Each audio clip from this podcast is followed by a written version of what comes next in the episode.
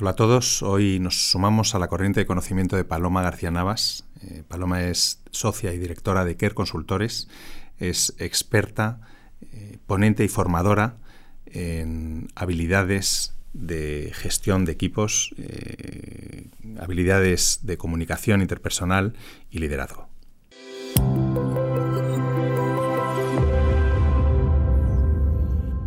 Hola Paloma. Bienvenida, muchas gracias por acompañarnos eh, a este nuevo episodio de, Knowledge Waves. ¿Cómo estás? Muy bien, muy bien. Muchas gracias a vosotros por haberme invitado. Es un placer para mí estar aquí. Qué bien. ¿Cómo vives esta situación? ¿Cómo estás viviendo esta situación de incertidumbre, de, no saber qué va a ocurrir en los próximos meses? Y, sobre todo, ¿cómo crees que lo están, o cómo sabes que lo están viviendo las empresas? Bueno, pues eh, efectivamente esta es una crisis probablemente sin precedentes que está teniendo consecuencias a nivel macro. Eh, sanitarias, sociales, económicas y por supuesto está teniendo un impacto muy importante dentro de las organizaciones empresariales, no solo desde el punto de vista organizacional, sino también desde el punto de vista cultural, qué duda cabe.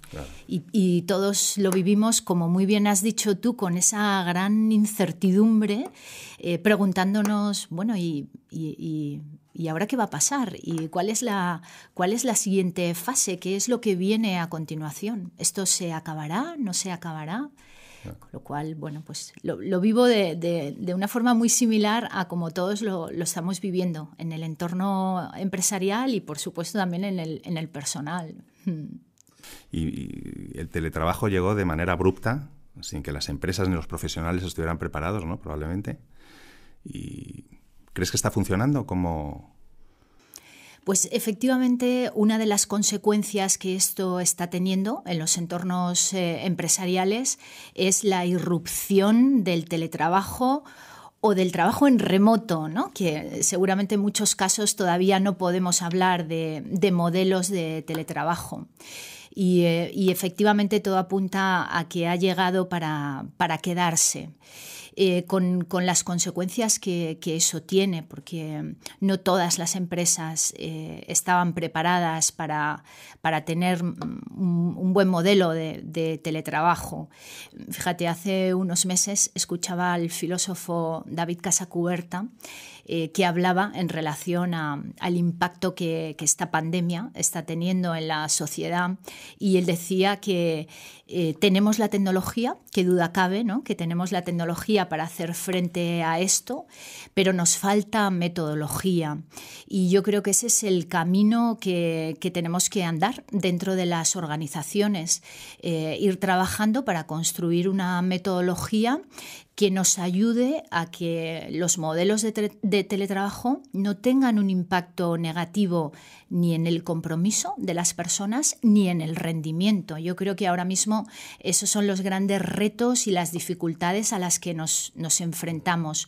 Cómo mantenemos, eh, a pesar del teletrabajo o con teletrabajo, niveles deseados de rendimiento y de compromiso y cómo, cómo lidera un, un, líder, o sea, cómo, cómo, cómo, tiene que comportarse un líder en una situación como esta de trabajo y de, distancia ¿no? con sus empleados. Sí, aquí efectivamente el, el, rol del líder es fundamental. Fíjate que se enfrenta a desafíos importantes y desafíos clave. Por una parte, eh, la, propia comunicación virtual eh, tiene una serie de particularidades que hace eh, que sea especialmente complicado eh, mantener esa necesaria conexión para buscar el compromiso y, para seguir manteniendo los mejores niveles de rendimiento y de productividad en las personas. La comunicación virtual es fría, es distante, todavía no tenemos el suficiente músculo como para humanizarla.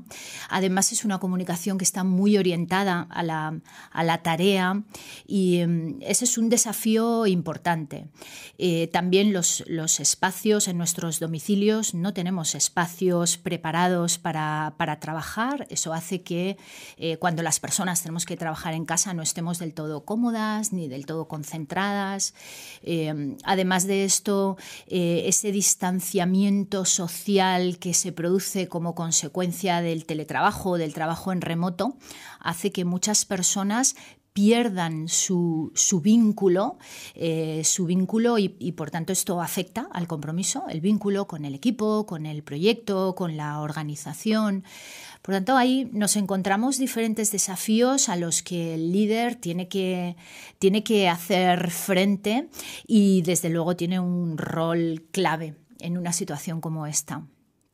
Y pues, lo que se produce es, un impacto en la cultura corporativa, ¿no? De algún modo, también.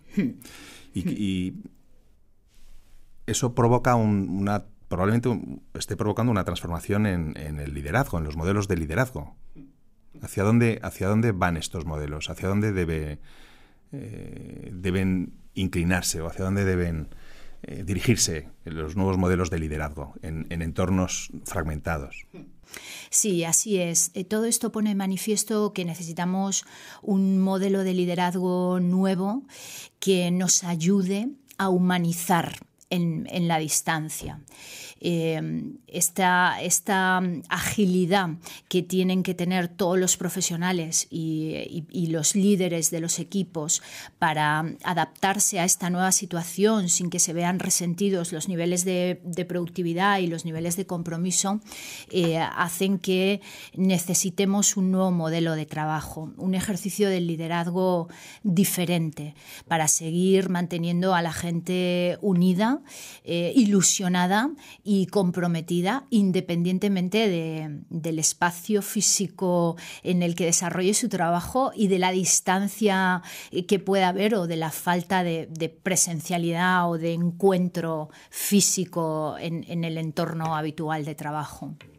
¿Y sobre qué pilares se deberían sustentar estos nuevos modelos? Pues mira, desde mi punto de vista creo que eh, tiene que tener necesariamente tres, eh, tres, bases o tres elementos fundamentales. Por un lado, los líderes en estos momentos necesitan un plan. Un plan eh, que además tiene que contemplar dos vertientes. Eh, la, propia, la de uno mismo, porque claro, no, no podemos olvidar que los, que los líderes eh, también están sufriendo esta situación. Todo esto está suponiendo un cambio muy importante para todos y, y, cada cual necesitamos nuestro ritmo para gestionar estos cambios, para adaptarnos a las nuevas situaciones en un entorno que ya, ya, sabíamos que, que, era un entorno cambiante y, y volátil, pero que de repente de repente se ha convertido además en, algo con una carga de incertidumbre impresionante. Por tanto, hay que empezar por el plan con uno mismo, por hacer un autoanálisis, eh, un, un autodiagnóstico y detectar cuáles son tus fortalezas y cuáles son tus debilidades a la hora de gestionar una situación como esta. Y a partir de ahí determinar, bueno, cómo puedes potenciar o estimular esas fortalezas y cómo puedes atenuar las debilidades que, tú tienes. ¿no? Y aquí cada uno en función del autoconocimiento y, de ese ejercicio de análisis importante va, viendo cómo se autorregula y cómo se gestiona porque difícilmente vas a poder hacer una influencia positiva en los demás eh, si tú no estás en, el, en, el, mejor estado posible. ¿no? no nos olvidemos que al final el liderazgo es influencia y, desde luego es muy importante cómo tú te enfrentas a una situación así para que puedas hacer esa influencia positiva con el equipo. Una vez que hacemos ese plan con nosotros mismos, eh, lo, que, lo que tiene cabida, lo que tiene sentido es establecer un plan para, para el equipo. Ese plan del equipo tiene que contemplar la parte tecnológica, la parte organizacional y la parte relacional, que yo creo que es donde está el elemento clave y, fundamental. Por supuesto, la parte tecnológica, yo creo que en estos seis meses que, que ya eh, eh, estamos con esta vivencia de esta nueva situación, todos hemos aprendido que hay un gran abanico tecnológico y que es muy importante que las personas cuenten en sus hogares con todos los dispositivos que necesiten para poder hacer su trabajo de la forma más, más óptima. No solamente que cuenten con los dispositivos, sino también con la preparación, con la formación para poder explotar y optimizar toda esa herramienta tecnológica. Para eso, pues yo creo que lógicamente ya los líderes en este tiempo han aprendido que es muy importante mantener un, hilo y una conexión constante con, las áreas de, IT para garantizar a los equipos que cuenten con toda la tecnología necesaria. Además, eh, ese plan tiene que tener su vertiente organizacional, porque ahora todos tenemos que organizarnos de forma diferente y no todo el mundo sabe ni sabe ni puede, ni tiene las características en su vida personal que, le ayuden a organizarse como lo hacía antes. Es importante ahora marcar eh, qué es lo que tenemos que hacer, cómo lo hacemos, cómo revisamos, eh, cuándo contrastamos, eh, qué hacemos ante las desviaciones que se vayan produciendo, cómo priorizamos, cuándo nos encontramos, qué tipo de encuentros vamos a establecer y cuando tenemos tenemos la parte tecnológica y la parte organizacional, entonces eh, también hay que prestar atención. Bueno, no entonces, ¿no? Esto no es un proceso, todo hay que ir haciéndolo de manera eh, transversal y a la vez. Pero sí que a mí me gustaría poner especial énfasis en ese plan relacional. Es muy importante ahora que eh, nos centremos en la parte relacional de la responsabilidad del, del líder y que gran parte de las interacciones que establecemos con los equipos eh, tengan eh, una clara conciencia de orientación a la relación. Ahora las, las personas, los diferentes colaboradores de los equipos necesitan especialmente que estemos atentos y, pendientes a esta parte más relacional. Unos más y otros menos. Mm. Se introduce de algún modo un o se subraya, se enfatiza el componente emocional, que hmm. sí, algo que en la empresa a veces difícil, tiene difícil encaje o, o difícil eh, visibilidad, ¿no? Hmm. El componente emocional no, no, no, suele estar muy presente en la empresa. Hmm. Sí, sí, fíjate que yo creo que eh, siempre ha tenido presencia, ¿no? Porque es una evidencia, es una realidad que nuestras emociones están ahí y condicionan nuestros comportamientos y nuestras actuaciones. Pero sí que siempre ha sido algo como muy abstracto. como no se le da mucha visibilidad, ¿no? Sí, como muy volátil, a lo mm. que no prestábamos mucha atención y en cambio ahora eh, esto empieza a tener un protagonismo fundamental.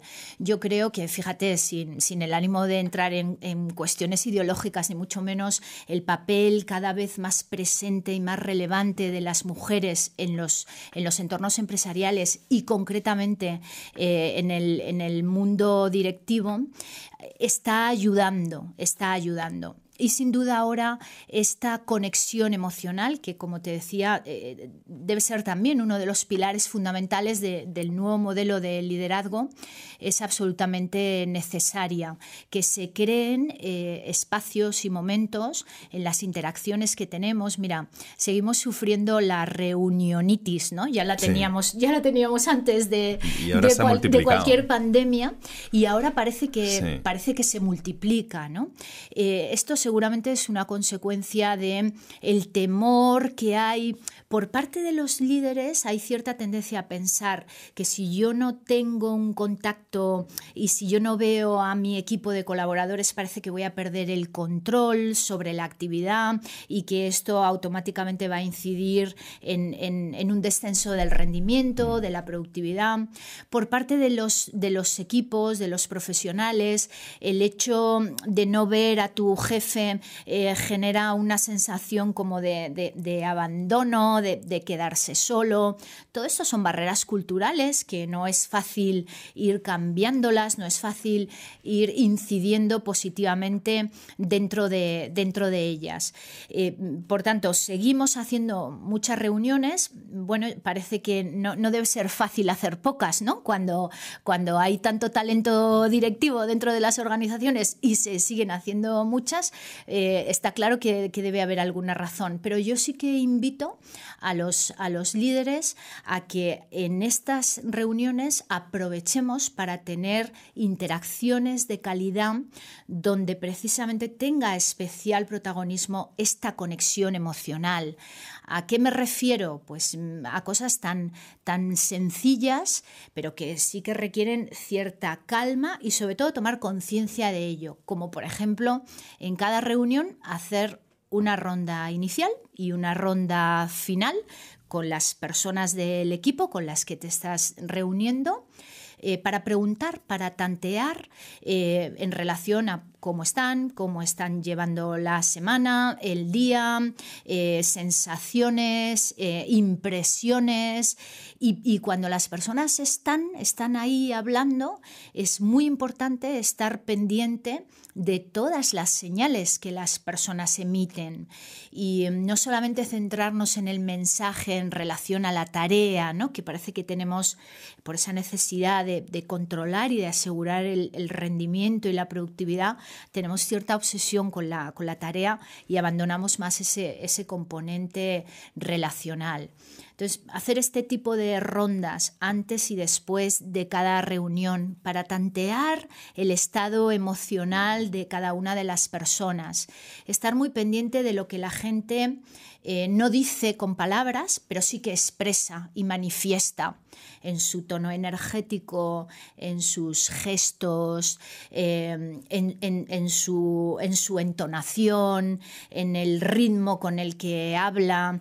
Así nos están transmitiendo eh, gran carga emocional porque las emociones están ahí y porque realmente hay gente que hay gente que tiene miedo, hay gente que se siente insegura, hay gente que se siente sola.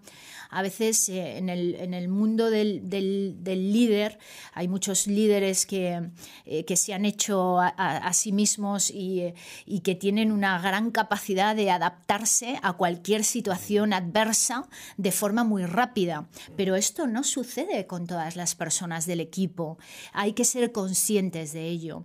Y eso requiere tener eh, cierta paciencia y eh, entender que las personas siguen diferentes a la hora de gestionar incertidumbres y cambios y, ser tolerante, eh, no, tener especial prisa, porque al final cuando tú marcas una distancia psicológica muy grande entre el estado de ánimo que tiene el otro, si es de, temor, de inseguridad, de preocupación, y el tuyo de gran optimismo, de ganas de hacer, de tono energético elevado, cuando se marca esa, esa gran distancia psicológica, a la otra persona la abrumamos la, abrumamos, cada vez se siente más lejos de nosotros y por tanto cada vez es más hermética a la hora de compartir sus inquietudes. Entonces, dentro del optimismo, que es importante que los líderes tengan ahora, sí que hay que hacer ese ejercicio de empatía, de, aproximación, de acercamiento y, de, bajar hacia, hacia el otro para poder ir tirando de él poco a poco. No podemos esperar que la, que la gente siga nuestro ritmo de adaptación y de, y de optimismo. Claro. Bueno, la comunicación está presente ahí eh, de una manera transversal, ¿no? En todos los tiene en todos los puntos, ¿no? Sí. Lo, lo que pasa es que es, es, un poco poliédrica, ¿no? Esa comunicación requiere una capacidad perceptiva, ¿no? Por parte probablemente el líder. Eh, para identificar esos estados de ánimo, que no es fácil, no es fácil. ¿Qué, qué, qué cualidades debe tener un líder para, para afrontar momentos como estos? Porque probablemente eh, necesite una serie de habilidades eh, a las que no estaba acostumbrado a hacer uso, ¿no? La adaptabilidad, has hablado antes de la adaptabilidad, desde luego es, es, es fundamental. Con un tiempo más rápido o menos rápido, pero que no se adapta en estos momentos. Efectivamente, eh, sí. Sí, fíjate que decíamos antes que el liderazgo es influencia, es influencia positiva en los otros para que hagan su trabajo de la mejor manera posible y además que ese, ese esfuerzo y ese camino eh, sea satisfactorio. Es decir, hacer el trabajo muy bien y además eh, eh, estar muy satisfecho mientras lo haces. Para poder hacer esa influencia, la herramienta por excelencia con la que contamos es la comunicación. Y la comunicación no solamente sirve para, para emitir para emitir eh, mensaje y para decir a nuestros colaboradores eh, eh, cómo estamos, qué tenemos que hacer. es algo, es una herramienta mucho más potente que nos permite efectivamente lograr esa conexión emocional. Y fíjate que la habilidad es importante. Claro que sí, siempre lo ha sido, siempre lo ha sido. Pero a mí ahora me parece especialmente importante la actitud.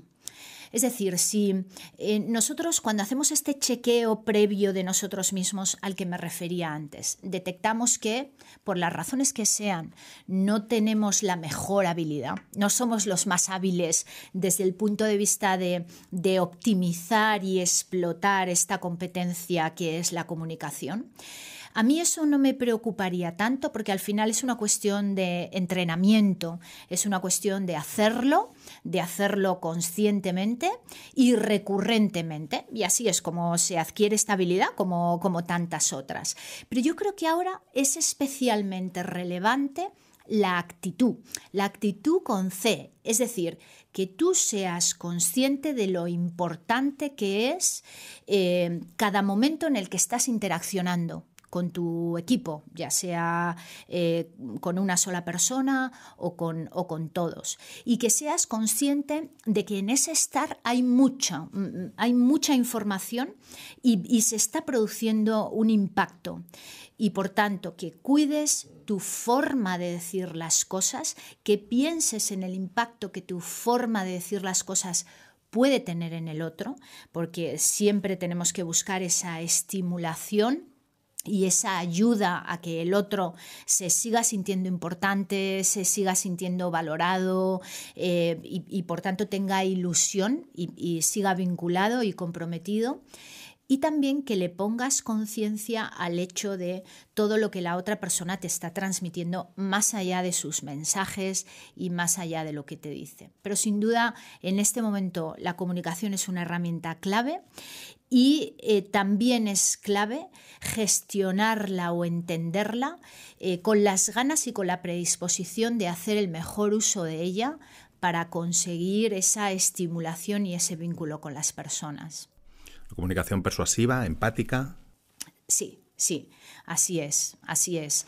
Eh, es como, como decíamos antes, es ese, esa necesidad de acercarte al otro, y eres tú quien se tiene que acercar al otro. Eh, ya decíamos antes que a veces seguir el ritmo del líder no, es fácil. Eh, ahora mismo las personas están teniendo vivencias que la responsabilidad de los líderes es conocer esas vivencias y hacer el esfuerzo por entenderlas y, ver cómo tú puedes acompañar a esa persona para que, para que te siga. Por tanto, eso solo es posible a través de la empatía. Y la empatía es un ejercicio de querer de querer, de tomarte la molestia en comprender eh, por qué el otro reacciona como reacciona y para eso también tienes que, tienes que preguntar, tienes que estimularle para que hable, para que te diga, para que comparta contigo. Y, como reflexión final, Paloma, eh, una situación como esta de algún modo requiere inspiración, cierta inspiración, ¿no? Eh, hemos hablado mucho de los líderes y en ese sentido cómo se inspiran los líderes, pero también cómo se inspira o cómo han de inspirarse los propios trabajadores, los, todos los profesionales ¿no? que están en su casa eh, en una situación incómoda, intranquila, plagada de incertidumbre. Sí, efectivamente ahora todos necesitamos inspiración. En el caso de los equipos, el líder lógicamente puede ser una fuente de inspiración importante. Eh, ahora, ahora veremos por qué y cómo puede ser un modelo de referencia que inspire, que estimule y que instigue a ese, a ese compromiso. Pero también eh, cada uno, cada una en estos momentos necesitamos eh, emplear nuestros recursos propios para inspirarnos, apelando a esos motivos poderosos que todos de alguna manera tenemos y que, y que son los que nos, nos estimulan o nos ayudan a ser, a ser mejores, a crecer, a aprender, a retarnos a nosotros mismos y a superarnos en situaciones en las que creemos que ya no podemos dar más de sí o que estamos desbordados. ¿no? Yo creo que para todos ahora mismo este ejercicio de la inspiración es fundamental. En, el caso de los, de los líderes, si ellos eh, quieren eh, trabajar eh, para ser ese modelo de referencia en sus equipos y en sus entornos en general, ¿eh? no, solamente con los equipos, también en las relaciones que establecen con sus colegas, e incluso con sus superiores o las relaciones que externamente tenemos dentro de las organizaciones. Ahí es importante que tengamos presente que la inspiración se logra fundamentalmente a través de las palabras y a través de los hechos.